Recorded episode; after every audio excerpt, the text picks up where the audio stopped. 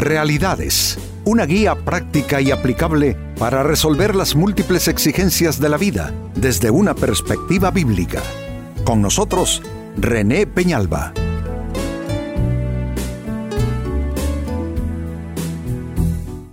Amigos de Realidades, sean todos bienvenidos. Para esta ocasión nuestro tema, ¿cómo cuidar tu salud mental? Amigos, somos mayordomos de nuestras personas y eh, eso conlleva una cierta responsabilidad de tener nosotros que administrar nuestro estado mental, que también tiene derivaciones hacia nuestro estado anímico. Eh, son composiciones que van eh, unidas, que van mezcladas constantemente, es decir, lo que pensamos se traduce en emociones y sentimientos y a veces las emociones y sentimientos también eh, conforman pensamientos, ideas en nuestra, en nuestra mente. Eh, vivimos en una época con presiones eh, enormes, eso es ya sabido por todos, no vale la pena argumentar a ese respecto. Y la salud mental de las personas es de lo que se ve más atacado, amigos, en este tiempo. De ahí pues que las presiones son tan grandes que grandes deben ser también nuestros esfuerzos para cuidar, para mantener esto que bien podemos llamarle la suficiente y necesaria higiene mental. Pues este es nuestro tema, cómo cuidar tu salud mental. En la carta de Pablo a los Filipenses capítulo 4 verso 8 habla lo siguiente y pareciera un psicólogo de profesión hablándonos, pero no, es la palabra de Dios, dice así. Y ahora, amados hermanos, una cosa más para terminar. Concéntrense en todo lo que es verdadero, todo lo honorable, todo lo justo, todo lo puro, todo lo bello y todo lo admirable. Piensen en cosas excelentes y dignas de alabanza. Aquí hay unas frases que son muy importantes. Dice concéntrense. Es un vocablo importante. Y lo otro dice piensen. Concéntrense y da una lista de cosas eh, sumamente edificantes. Mm, y también dice piensen en cosas excelentes, cosas que sean dignas de alabanza. Prácticamente está diciéndonos, no le pidas a Dios lo que te toca hacer a ti. Eh, quien tiene que aprender a concentrarse en lo bueno, en lo positivo, en lo edificante eres tú. Esto de alguna manera debe abrir el candado que tienen muchas personas a nivel mental y es que se han hecho de malos hábitos eh, mentales. Eh, son personas que se concentran y se enfocan eh, más bien en los aspectos negativos de la vida, en los eventos aflictivos entonces tienen una, una proclividad, digámoslo así, de obsesionarse con todo lo malo que está a su alrededor, con las malas experiencias que han vivido, que hombre, todos las tenemos, y entonces están haciendo una concentración mental que más bien arruina su salud mental, que eh, eh, agrava sus, eh, sus dolencias, sus cargas, y mm, estas personas terminan eh, padeciendo enfermedades luego difíciles de tratar y no son pocos los que también terminan en un hospital.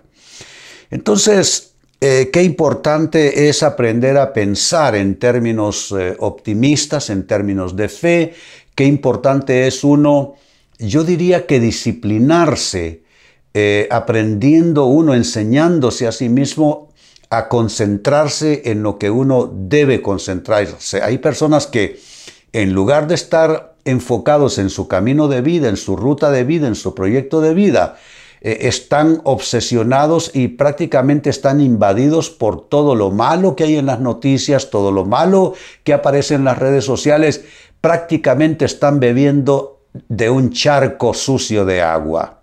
No puede ser así.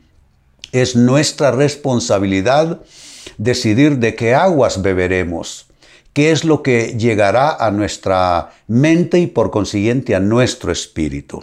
Así es que es una extraordinaria escritura, diría yo, y con ella damos paso a la siguiente interrogante, ¿cómo hacerlo? ¿Cómo cuidar tu salud mental?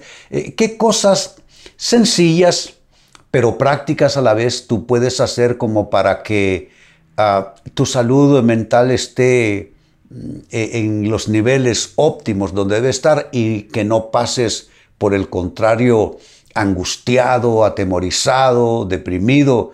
¿Cómo cuidar tu salud mental? Pues atención a los consejos a continuación. La primera cosa, tienes que leer, escuchar y mirar. Aquí te estoy poniendo un panorama bastante amplio. Leer, escuchar y mirar noticias con medida. Con medida.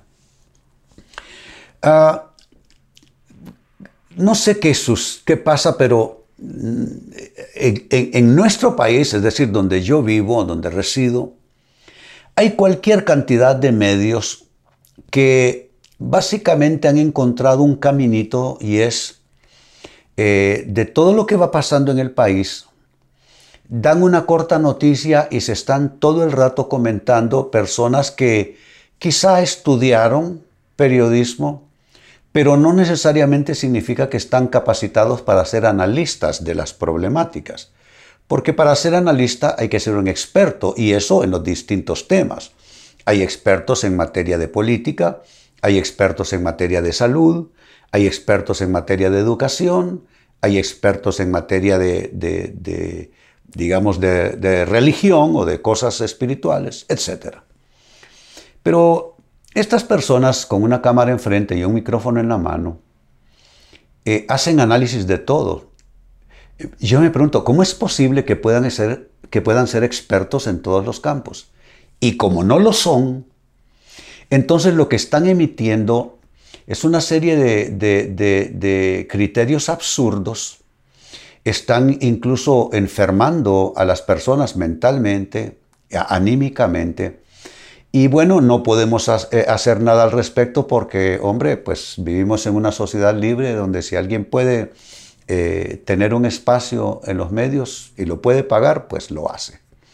Eh, no hay mecanismos que cualifiquen quién puede hacer qué, sino que es una especie de, tropel donde todo el mundo va haciendo lo que puede o quiere.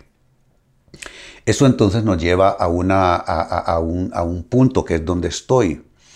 Si vas a leer noticias, si vas a escuchar noticias o si vas a mirar noticias, tienes que hacerlo con medida.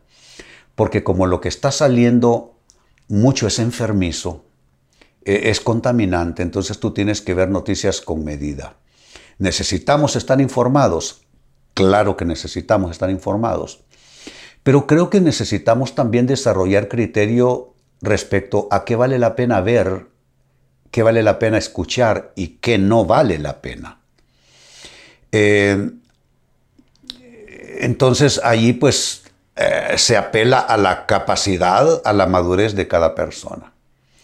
Pero en términos generales, yo lo que te sugiero es que vale la pena uno escuchar las noticias bien en la mañana o bien en la noche, que uno ya ha estado de vuelta en el trabajo, pero eso de estar todo el santo día con un medio de comunicación ahí enfrente tuyo y que te subes al auto y sigue con lo mismo y te vas a la casa y no, no ves un noticiero, miras tres o cuatro, pues yo digo que no es necesario eso. E, entérate de lo que está pasando, desarrolla un criterio, no permitas que otros desarrollen criterio por ti, no permitas que nadie te suplante. Tú escucha la noticia y todos los comentarios aleatorios que vengan allí alrededor de esa noticia, tú descártalos. Tú llega a tu propia conclusión. Pero el consejo es este. Todo lo que leas, escuches y mires en cuanto a noticias, hazlo con medida. Segundo consejo respecto a cómo cuidar tu salud mental. No te asocies con gente que eh, vive en amargura de espíritu. La amargura es contagiosa, eh, no lo digo yo, lo dice la Biblia. Dice que, eh, eh, que miremos bien, que tengamos cuidado, no sea que una raíz de amargura se siembre en nuestras personas y que por esa raíz de amargura muchos sean contaminados.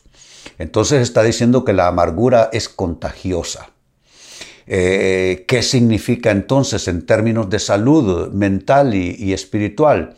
Eh, por mucho que quieras a una persona, por cercana que sea eh, contigo en el trabajo, para citar un ejemplo, tú tendrás que poner algo de distancia. ¿Qué es lo que es una de las cosas elementales en esta pandemia que hemos vivido? Distanciamiento social. Eso significa que no puede haber tanta cercanía entre las personas al estar conversando y si eso se impone en el trabajo o en cualquier otro lugar, entonces eh, se, reclama el uso de mascarillas. Eh, pues igual pasa con la amargura. Si tú te acercas demasiado a una persona que vive en amargura de espíritu, te va a contagiar. Y luego tú vas a preguntarte, ¿yo por qué estoy gritando tanto a mis hijos? ¿Y yo por qué estoy tan malhumorado por casi todo y casi nada? ¿Qué es lo que pasa conmigo que mi ánimo está eh, desarreglado? Ah, es la amargura que alguien te está contagiando o que te ha contagiado ya. Así es que esta es una decisión también importante. Creo que somos responsables de lo que está pasando aquí en nuestra mente, en nuestro corazón. Y si hay personas enfermizas, personas que son prácticamente contaminantes, eh, uno tendrá que poner distancia para mantenernos, eh, hombre, en salud mental y espiritual y poder llevar nuestras vidas de la mejor manera. Eso como segundo consejo. En tercer lugar, y siempre la pregunta es la misma, ¿cómo cuidar tu salud mental? Cuídate de esto, de no arrastrar lastre de lo malo sucedido. Eh, la vida no tiene favoritos. La vida no tiene alguien especial a quien le va a tratar de algún modo diferente. No, no, sufren ricos y pobres. Eh, sobre todo en lo que se refiere a pérdidas, en lo que se refiere a fracasos, en lo que se refiere a enfermedades, a muertes de seres amados. En fin, sufrimos todos.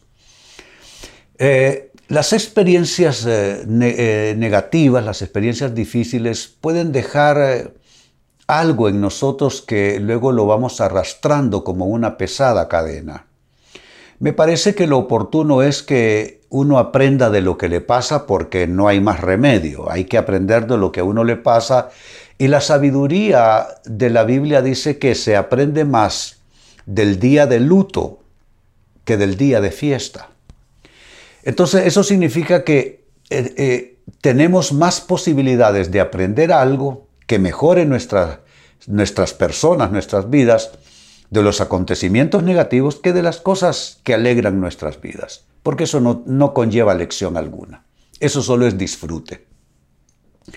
Entonces eh, el consejo sería, de lo malo que te ha pasado, que te ha acontecido, aprende lo más que puedas. Dice la Biblia, el oído que escucha las amonestaciones de la vida entre los sabios morará. Entonces tú puedes hacer eso. Aprender de lo que la vida te ha enseñado. Pero debes cuidarte de no arrastrar lastre. ¿Cómo uno puede arrastrar lastre? Bueno, eh, hay gente que dice, no, a mí porque alguien me dañó, alguien me engañó, me mintió, entonces yo ahora no creo en nadie. No, no, eso, eso es arrastrar lastre.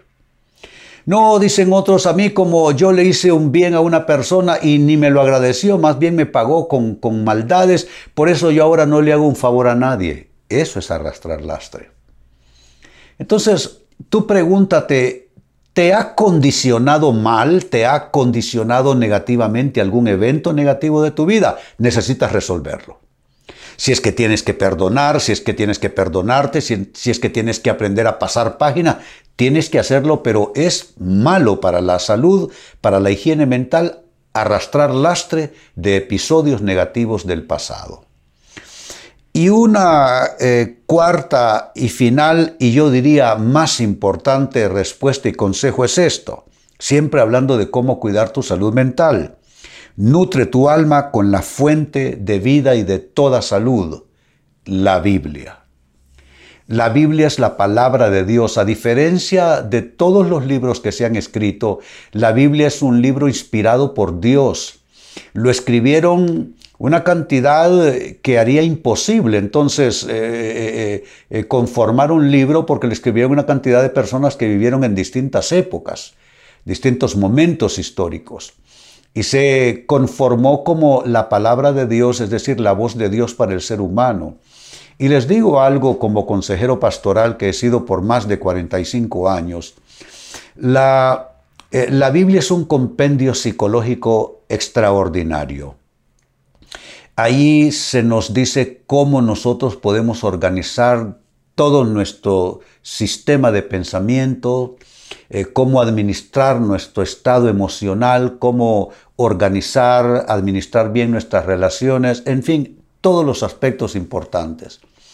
Entonces, eh, mira la Biblia también eh, y apréciala por su alto valor terapéutico. La Biblia tiene un, un poder de transformación y de sanación sobre el estado mental y anímico de las personas. Por eso te recomiendo nutrir tu alma con la fuente de vida, que es la Biblia, la palabra de Dios. Vuelvo al texto de inicio ya para ir finalizando. Filipenses 4.8 dice, y ahora, amados hermanos, una cosa más para terminar, concéntrense en todo lo que es verdadero, todo lo honorable, todo lo justo, todo lo puro, todo lo bello y todo lo admirable piensen en cosas excelentes y dignas de alabanza. Es un aporte de San Pablo a nuestra higiene mental. Nos está hablando de cómo cuidar nuestra salud mental. Pues tomamos la interrogante, cómo cuidar tu salud mental, y hemos ofrecido cuatro consejos eh, adicionales a esta palabra de Dios, que son los siguientes. Uno, lee, escucha y mira noticias con medida. 2. No te asocies con gente en amargura de espíritu. 3. No arrastres el lastre de lo malo sucedido. Y 4. Nutre tu alma con la fuente de vida, es decir, con la Biblia. Amigos, con esto cierro el tema, de igual manera me despido y les recuerdo que nuestro enfoque de hoy ha sido titulado ¿Cómo cuidar tu salud mental? Hemos presentado Realidades con René Peñalba. Puede escuchar y descargar este u otro programa en renépenalba.net.